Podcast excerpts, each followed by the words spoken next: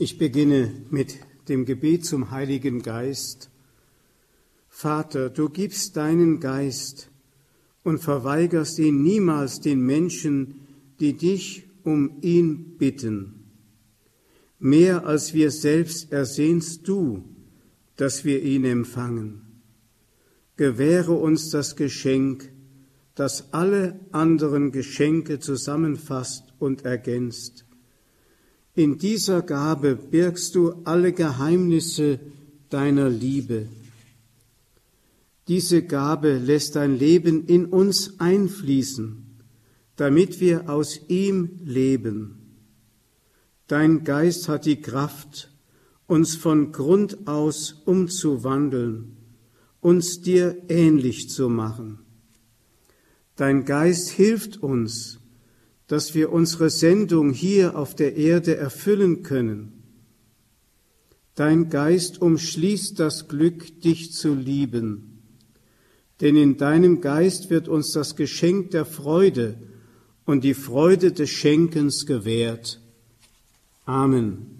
Im Namen des Vaters und des Sohnes und des Heiligen Geistes. Amen. Liebe Schwestern und Brüder, Liebe Radio Horeb Familie, ich darf Sie herzlich grüßen aus dem Bergkloster Bestwig im Sauerland, wo wir die Exerzitien begonnen haben heute Morgen mit dem Gottesdienst. Die Exerzitien, die unter dem Thema stehen, in ihm leben wir, in ihm bewegen wir uns und in ihm sind wir. Und alle aus der Radio Horeb Familie, die heute Morgen den Gottesdienst nicht mitfeiern konnten, möchte ich nochmal darüber informieren, dass ich sehr dankbar bin, dass unser Techniker von Radio Horeb, nämlich Werner Steinbeißer, den weiten Weg von München nach Bestwig im Sauerland gefunden hat durch Schnee, Regen, durch Kälte und Eis, um hier heute seinen 80. Geburtstag zu vollenden. Wir wollen ihm ganz herzlich gratulieren. Vielen Dank, Herr Steinbeißer. Heute Morgen fand ich in meiner E-Mail eine Nachricht und ich habe gedacht, das wäre vielleicht ein guter Einstieg in unsere Exerzitien, denn der liebe Gott pflegt mir immer auf ähnliche Weise eine Botschaft zukommen zu lassen. Diese Nachricht stammt von Madeleine Delbrel, die im Jahre 1964 verstorben ist. Sie war eine Sozialarbeiterin. Vom Atheismus ist sie zum Glauben gelangt und hat den Glauben deswegen auch aufnehmen können wie ein Kind, das sich freut an der Neuheit. Und sie schreibt, in dem Maß, in dem unsere Welt mit Gott brechen will und meint, ohne ihn auszukommen, in dem Maß wird Gott für sie zu einer Neuheit und der Gott des Evangeliums wird zu einer neuen Botschaft. Angesichts der Entchristlichung kämpft der Christ oft gegen neue Fakten und Ereignisse, damit der Glaube dort, wo er noch vorhanden ist, nicht schwindet. So wirkt der Christ wie ein Mensch der Vergangenheit. Im Gegensatz dazu stellt der gläubige Christ im Angesicht des Atheismus eben, weil er gläubig ist, durch sein Leben eine Hypothese für Gott auf, selbst dort, wo es keine Hypothese über Gott mehr gibt. Sein Glaube an Gott ist für diese neue Welt ein Phänomen, das sie an Neuheit weit übertrifft.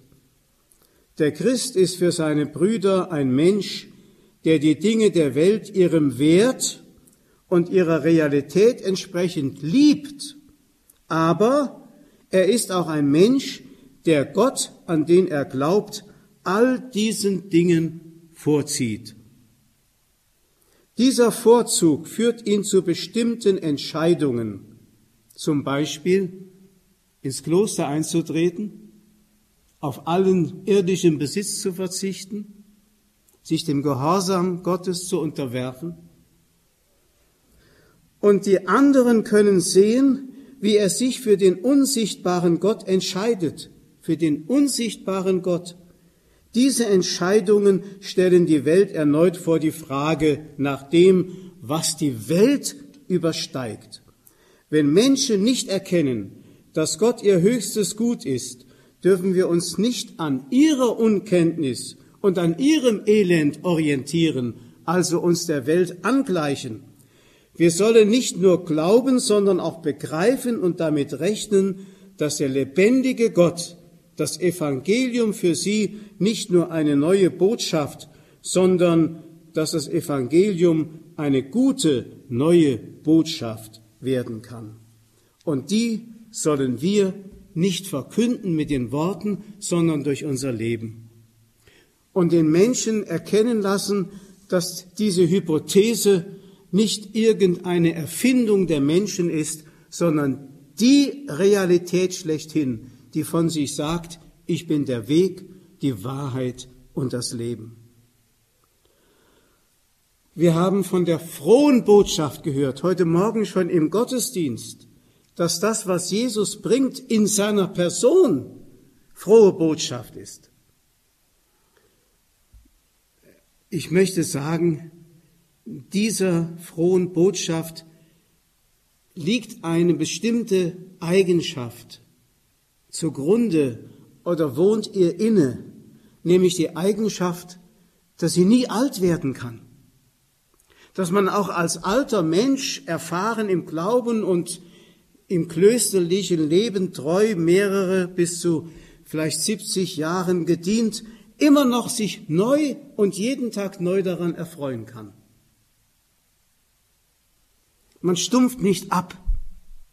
Der Heilige Geist, und das ist sein Wesen, hat die besondere Eigenschaft, jeden Tag die Botschaft Christi wieder neu in uns zu einem Ereignis werden zu lassen, zu einem frohmachenden Ereignis. Es gibt ja ein römisches Sprichwort, quotidiana vilescunt.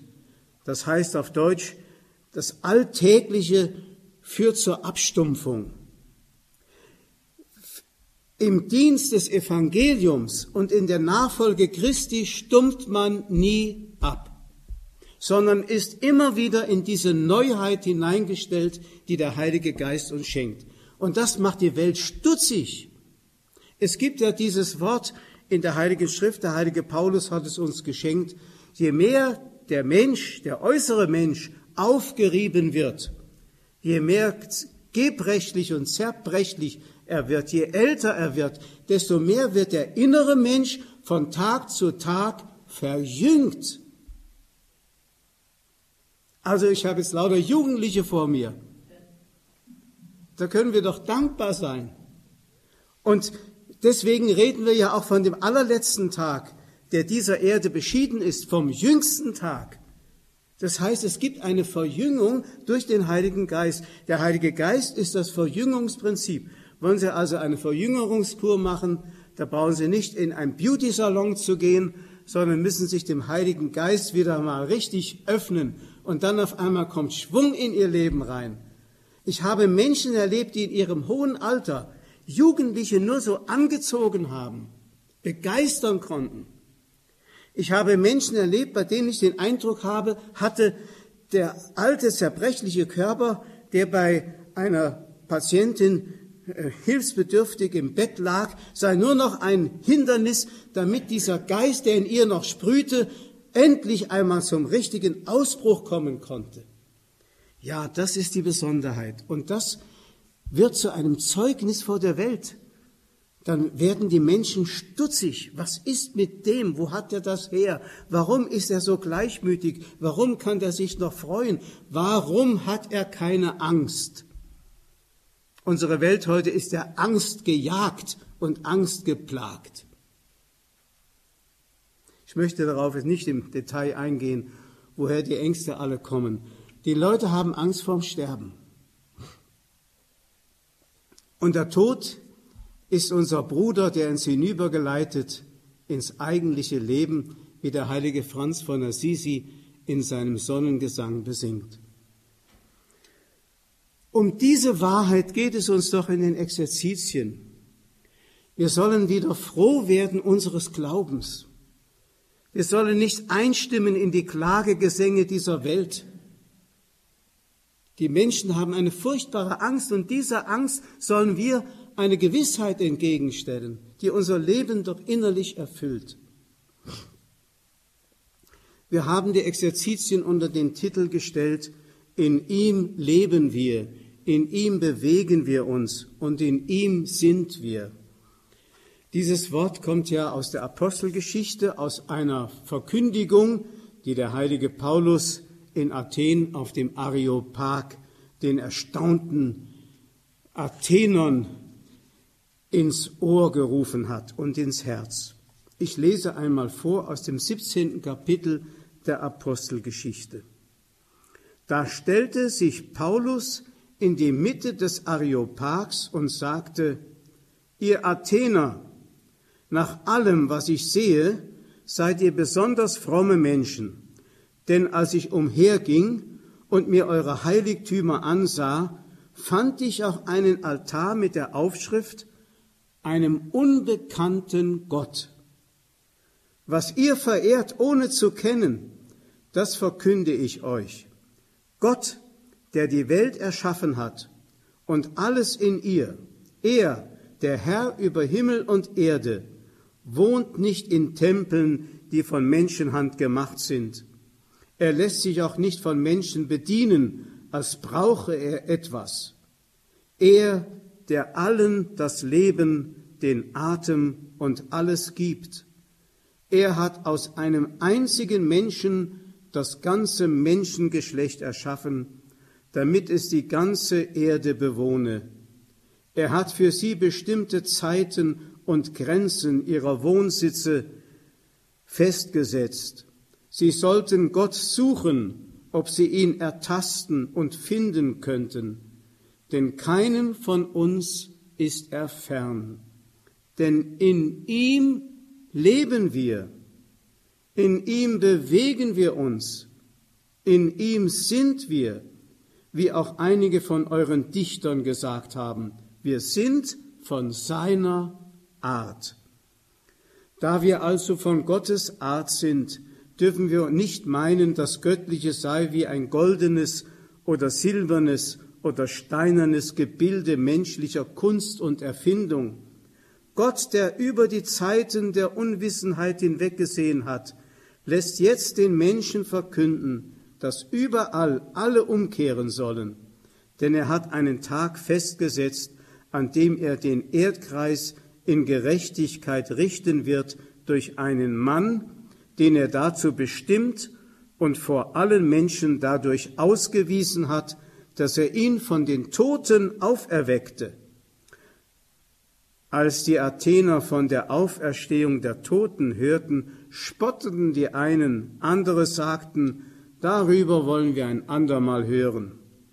So ging Paulus aus ihrer Mitte weg Einige Menschen aber schlossen sich ihm an und wurden gläubig, unter ihnen auch Dionysius der Areopagit, außerdem eine Frau namens Damaris und noch andere mit ihnen. Liebe Schwestern und Brüder, daraus lässt sich so manches ablesen, mal von der Wirkung der vollmächtigen Predigt des Paulus kann man sagen, die Botschaft Christi erzeugt nicht unbedingt Mehrheiten.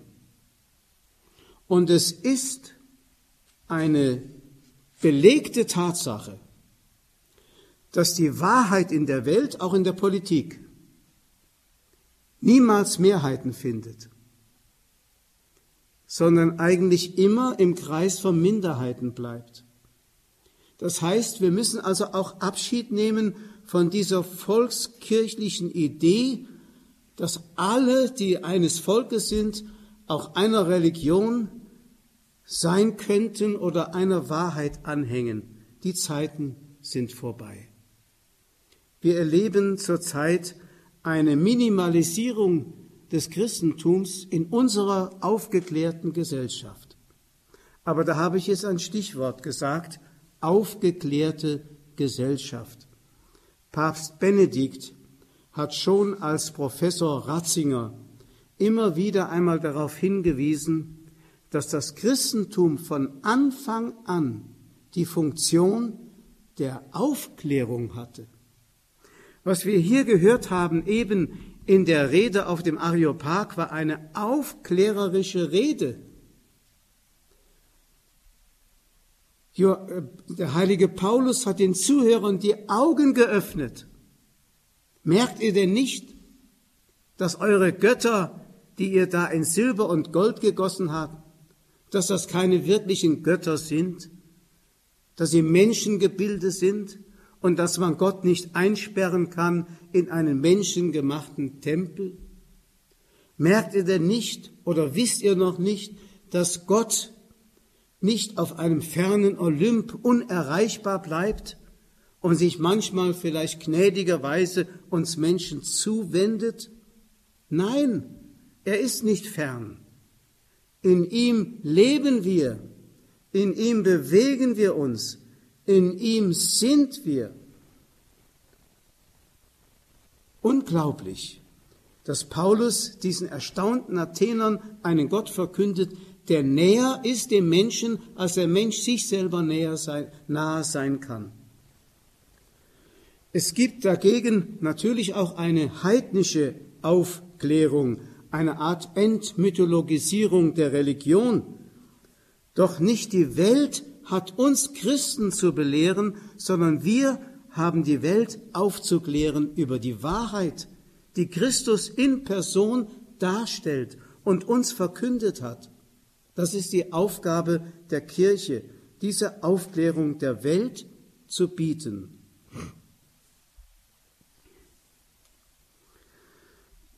seinen Zuhörern, deren Götterwelt einen eigenen Kosmos und einen unzugänglichen Olymp bildete, erklärte Paulus, es gibt nur einen einzigen Gott. Und er ist uns näher, als wir uns vorstellen können. Denn wir sind von seiner Art. Dieser Gedanke wird auch im Alten Testament immer wieder einmal erwähnt. Ihr seid Götter, heißt es einmal sogar. Gott schuf den Menschen nach seinem Ebenbild, aber nicht einfach als eine Person außerhalb, sondern als eine Person innerhalb. Gewissermaßen machte er ihn teilhaftig seinem göttlichen Wesen, seinem trinitarischen, seinem dreifaltigen Wesen, das dazu geeignet ist, die ganze Welt zu umfassen, zu der wir als Ebenbilder Gottes in besonderer Weise gehören. Jesus hat diese erstaunliche Wahrheit am Bild, des, am Bild und Gleichnis vom Weinstock erklärt, wenn er sagt, wir sind ein Teil von ihm. Ich bin der Weinstock, ihr seid die Rebzweige. Ihr seid in mich implantiert. Mein Geist ist in euch lebendig und mein Wesen geht über in euer Wesen, wenn ihr ganz in mir bleibt und ich in euch bleibe.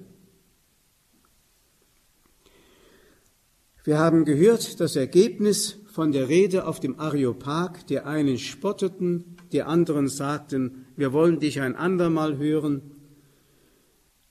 Das ist typisch für Menschen, die Gott ablehnen, eigentlich nicht so sehr aus einem intellektuellen Grund, weil ihnen Gott etwa unbegreiflich wäre, sondern aus einem ganz anderen Grund. Aus dem Grund, dass der Mensch es nicht ertragen kann, sich einem Gott zu unterwerfen, der größer ist und höher ist als er, der für ihn die eigentliche Autorität des Lebens darstellt. Die Urversuchung des Menschen, selbst sein zu wollen wie Gott, die ist in allen Menschen irgendwie noch virulent, mehr oder weniger. Aber sich einem Gott unterwerfen zu wollen, der für mich die einzige wahre Autorität ist. Ich habe gerade am 6. Januar, am Tag der Erscheinung des Herrn, auch bei Radio Horeb einen Vortrag gehalten unter dem Titel Wir sind gekommen, ihn anzubeten. Und ich habe das noch einmal in der Heiligen Schrift nachgeschaut bei Matthäus, wo von den Weisen aus dem Morgenland die Rede ist, wo es da heißt, wir sind gekommen, um ihm zu huldigen. Und dann heißt es ein zweites Mal, als sie dann Jesus, Maria und Josef in Bethlehem fanden, warfen sie sich vor Jesus nieder und huldigten ihm. Dieses Wort Huldigung heißt im Griechischen proskynesis. Und äh, das leitet sich höchstwahrscheinlich von dem Wort Kyon oder Kynos, der Hund, ab. Stellen Sie sich also einen, vor, einen Hund vor mit ausgestreckten Vorderläufen, der sich ganz klein macht vor seinem Herrn. Der Mensch, der also Gott verehrt, macht sich klein vor Gott. Und Gott erhebt ihn aus der Niedrigkeit zu sich selber. Das ist die wunderbare Erfahrung, die der Mensch macht, wenn er Gott anbetet. Aber das ist uns so fern geworden, weil wir in unserer Selbstherrlichkeit es nicht ertragen können, einen über uns zu haben, dem wir gehorchen sollten oder uns ihm unterwerfen sollten. Das ist das Hauptproblem. Da sagen wir lieber, da wollen wir ein andermal drüber hören und gehen weg.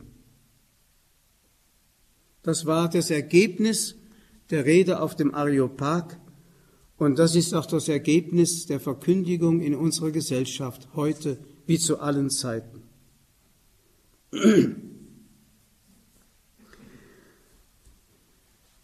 Papst Paul VI. wurde einmal von einem Journalisten gefragt, wie geht es der Kirche?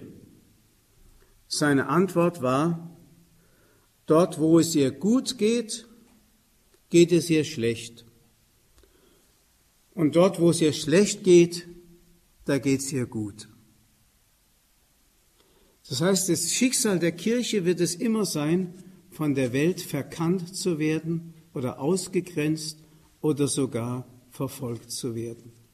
Die Wahrheit hat keine Hochkonjunktur in einer Gesellschaft, die sich selbst genug sein will.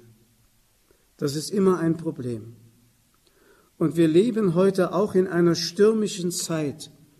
Jesus hat seinen Jüngern niemals eine irdische Karriere versprochen. Niemals. Wenn er seinen Jüngern sagt, ihr, die ihr mir nachgefolgt seid, ihr werdet auf, auf zwölf Thronen sitzen und die Stämme Israels richten. Er hat niemals von einer irdischen Karriere gesprochen, sondern im Gegenteil, haben sie mich verfolgt, werden sie euch verfolgen. Oder der heilige Paulus hat bei seinen Predigten, wenn er durch Kleinasien zog, gesagt, durch viele Drangsale hindurch müssen wir in das Reich Gottes gelangen. Also Macht, Erfolg und große Ministerposten sind uns nicht verheißen. Ich kann mir vorstellen, dass das für die Jünger Jesu zunächst einmal eine Umstellung im Denken bedeutete. Ein Umdenken ist ja ein Wort für das Wort Bekehrung. Metanoia. Umdenken, um, sich umstellen in seiner ganzen Lebenseinstellung. Die haben wirklich geglaubt, wenn Jesus der Messias ist, dann wird er auch als weltlicher Herrscher eines Tages hervortreten. Und jetzt geht es darum, die Ministerposten zu seiner Rechten und zu seiner Linken zu besetzen. Und die Mutter der Zebedäus-Söhne von Jakobus und Johannes hat ja bei Jesus schon Fürsprache für ihre beiden Söhne eingelegt, um ihnen diese Posten zu sichern. Und Jesus hat sie angeschaut und fragt die Jünger, könnt ihr auch den Kelch trinken, den ich trinken werde? Die konnten sich damals nicht vorstellen, was das für ein Kelch war. Wir haben vielleicht immer noch an die Hochzeit vor Kana gedacht, wo ordentlich pokuliert wurde und der Wein in Strömen geflossen ist. Aber hochherzig wie sie waren, und das war ja sozusagen die Grundsubstanz, die sie auch befähigte, später für Jesus bis zum letzten ihr Blut zu vergießen. Also hochgemut wie sie waren, sagten sie, das können wir. Jesus nimmt diese Bereitschaft auf und verwandelt sie in die wunderbare Hingabe in der Jüngerschaft. Aber ich kann mir vorstellen, dass dieselben Jünger erstaunt waren. Einer von den beiden hat ja unter dem Kreuz gestanden, Johannes, und hat dann erlebt, wer zur rechten und zur linken Jesu war. Das waren nicht sie, die Jünger, sondern zwei Verbrecher, von denen der eine sich zum Herrn wandte und Jesus ihm sagte, noch heute wirst du mit mir im Paradies sein. Das ist eine völlig andere Kategorie von Karriere, als wir sie uns vorstellen. Da ist man nicht irgendwie in den Augen der Menschen angesehen. Da hat man keine große Macht. Also Jesus hat seinen Jüngern niemals irdische Macht verheißen. Er hat sie mit Vollmachten ausgestattet, das hat er wohl. Sie sollten Dämonen austreiben, sie sollten Kranke heilen, sie sollten Sünden vergeben, in seinem Namen. Und wenn er nicht die Vollmacht gibt, ist der Mensch machtlos und hilflos. Wir können uns nicht selber diese Ämter aneignen, weil wir nicht die Vollmacht haben, sie auszuüben. Nur wenn es von ihm kommt, dann geht es. Aber alles andere, was die Menschen als eine Art Ersatz für mangelnde Vollmacht sich aneignen, also irdisches Machtgehabe, das ist alles zum Scheitern verurteilt. Jesus sagt, denkt an das Wort, das ich euch gesagt habe. Der Sklave ist nicht größer als sein Herr. Er hat sich ja selbst zum Sklaven gemacht. Wenn sie mich verfolgt haben, dann werden sie auch euch verfolgen. Also zum Wesen der Kirche gehört dazu, dass sie gehasst wird und verfolgt wird, weil man die Wahrheit nicht ertragen kann. Und heute gibt es natürlich viele Vorwände, um sich von der Kirche abzuwenden, weil die Kirche hier auf der Erde immer noch den Charakter des Sündigen und der Lösungsbedürftigen auch trägt, obwohl sie auch schon hier auf der Erde die heilige Kirche ist. Aber bei Jesus gab es diesen Vorwand nicht. Er war der Heilige. Er war der Sündenlose. Und trotzdem hat man sich an ihm geärgert. Wenn man einen Vorwand sucht, findet man ihn auch. Die einen sagten über Johannes den Täufer, er ist ein Spinner oder von einem Dämon besessen, weil er nur Heuschrecken frisst. Und bei Jesus sagen sie, er ist ein Säufer und Schlemmer, weil er sich bei den Gastmählern und bei der Hochzeit zu Kana mit den Gästen erfreut hat am Wein und an den Speisen, die da gereicht wurden. Man kann es ihm nicht recht machen. Man findet immer wieder einen Vorwand. Darüber wollen wir ein andermal hören. Jesus sagt, wenn die Welt euch hasst, dann wisst, dass sie mich schon vor euch gehasst hat. Wenn ihr von der Welt stammen würdet, dann würde die Welt euch als ihr Eigentum lieben. Aber weil ihr nicht von der Welt stammt, sondern weil ich euch aus der Welt erwählt habe, darum hasst euch die Welt. Weil ich euch aus der Welt erwählt habe. Also um meinetwillen hasst euch die Welt. Nun muss man Folgendes bedenken. Das Wort Welt heißt im Griechischen Kosmos. Den, den Ausdruck kennen Sie ja. Heißt aber in diesem Zusammenhang, es ist die Welt, die sich von Gott gelöst hat, um selbst, sich selbst gegen Gott zu stellen und sich selbst genug zu sein. Es ist also die gottlose Welt gemeint, nicht die Schöpfung. Die Schöpfung Gottes ist gut. Und wir sollen die Schöpfung lieben mit allem, was zu ihr gehört. Aber sofern sich die Schöpfung von Gott getrennt hat, und da ist der Mensch der Exponent, der dafür steht, muss sie wieder zur Umkehr des Herzens geführt werden, damit sie wieder unter die Herrschaft Gottes gerät. Und dazu ist Jesus in die Welt gekommen, um diese Herrschaft über die Herzen der Menschen wieder anzutreten. Das ist ein wunderbares Angebot.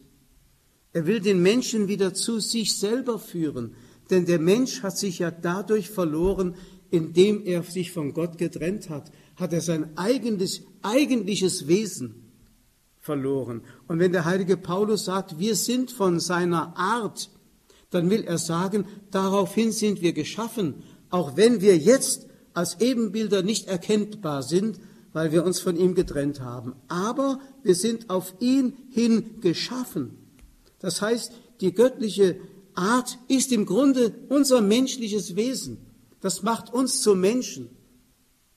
Es gibt ja zum Beispiel solche, solche ähm, Legenden vom heiligen Christophorus, kennen Sie vielleicht, ähm, wenn Sie ähm, den heiligen Christophorus abgebildet sehen, dann sehen Sie ihn meistens als einen Riesen, der ein kleines Kind auf seiner Schulter durch die Wellen eines reißenden Flusses trägt. Aber in der Ostkirche wird der heilige Christophorus ganz anders dargestellt, als ein Mann mit einem Hundekopf und einer Hundeschnauze. Das hat einen Hintergrund. Er wurde nämlich der Legende nach als ein menschenfressendes Ungeheuer mit einem Menschenkörper, aber einem Hundekopf wurde er dargestellt und so verstanden.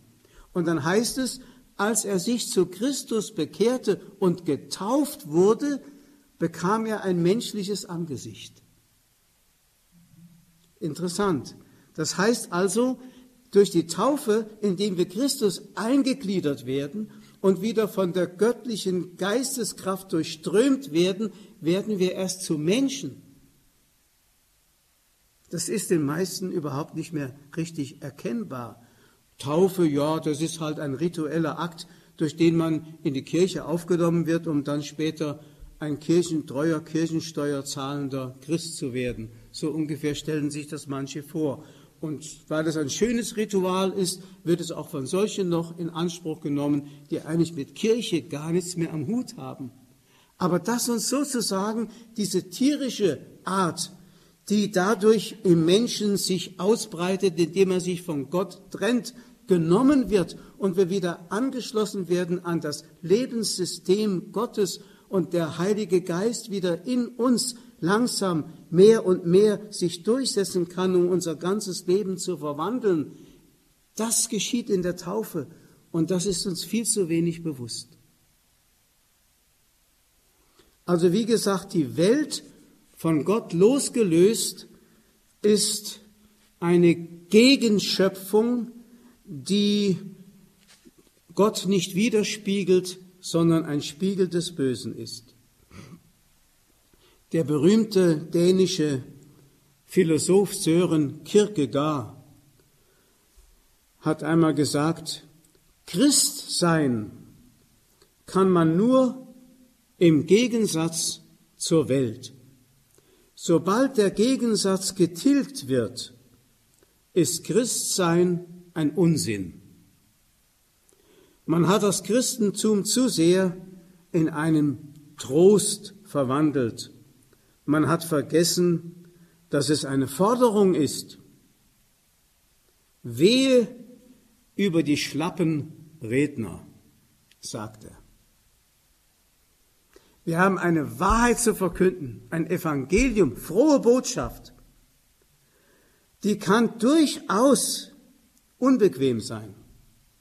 Jesus sagt, sie ist wie ein Schwert, das sozusagen die Geister scheidet, die auch durch das Herz eines jeden Menschen geht, weil im Menschen Gutes und Böses gemischt da ist, das voneinander geschieden werden muss. Wir sollen uns mit unserem ganzen Herzen, mit unserem ganzen Gemüt, mit unserem ganzen Wesen zu Gott bekehren und nicht einen Teil für uns zurückbehalten. Das verlangt und bietet uns an das Evangelium, diese Ganzheit der Hingabe. Also noch einmal, Christ sein kann man nur im Gegensatz zur Welt. Man wird immer Anstoß erregen, immer. Auch in den eigenen Reihen. Manche haben vergessen, dass Jesus nicht von den Heiden umgebracht wurde, sondern von seinen eigenen Glaubensgenossen. Die Römer mussten nur ihr Platz dazu geben, aber die eigenen Glaubensgenossen, die hohen Priester und die Schriftgelehrten und die Pharisäer, die haben ihn umgebracht. Und wer heute in der Kirche versucht, beispielhaft in der Nachfolge Christi zu leben, wird es in eigenen Reihen ganz schwer haben. Die heilige Therese von Avila hat das in ihrer Autobiografie genauso beschrieben. Sie hat geschrieben, wenn man im Kloster anfängt, radikal die Nachfolge Christi zu leben, hat man tausend Teufel gegen sich, und zwar in Gestalt der Mitschwestern. Es ist tragisch, aber wahr. Man erlebt dann in der eigenen Kirche die Feindschaft. Christ kann man nur sein im Gegensatz zur Welt. Sobald der Gegensatz getilgt wird, ist Christsein Unsinn. Dann hat das Salz seine Kraft verloren. Dann wirst es nicht mehr.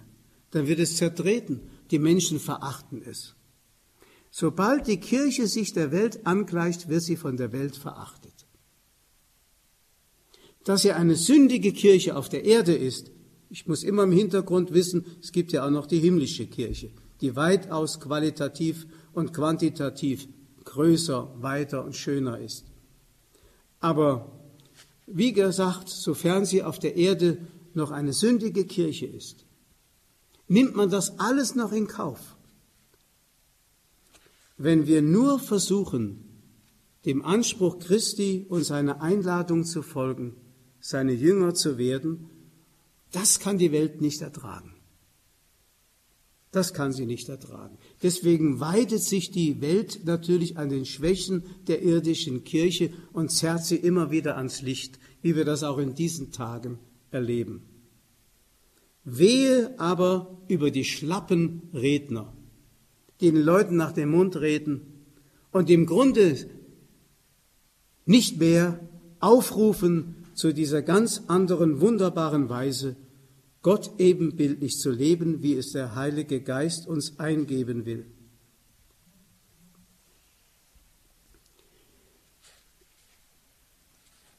Man kann sich einmal vorstellen, aber das möchte ich jetzt nicht vertiefen, wie dieser Gegensatz in der Biografie, der irdischen Biografie Jesu einmal in einer wunderbaren, dramatischen Weise zum, zur Wirkung kam, nämlich wo Jesus, der König der Könige, vor dem Vertreter der mächtigsten Weltmacht der damaligen Zeit stand vor Pilatus. Diese zwei Gegensätze, das muss man immer wieder einmal betrachten. Die irdische Welt begegnet der himmlischen Welt. Mein Reich ist nicht von dieser Welt, sagt Jesus.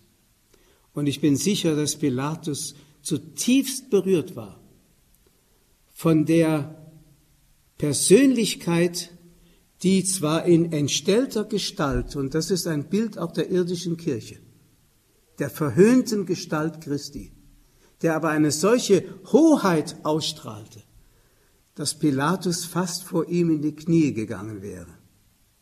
Er kam sich ganz klein vor. Man muss sich das einmal betrachtend vorstellen, diese Begegnung. Ich bin ganz sicher, wenn ein großer Dramatiker wie Shakespeare oder Schiller oder Goethe beauftragt worden wäre, die ganze Welt- und Menschheitsgeschichte in ein Drama zu fassen, dann wäre das der Höhepunkt. Diese Begegnung. Jesus und Pilatus. Zwei Welten, die aufeinander prallen, die lassen sich nicht miteinander vereinen.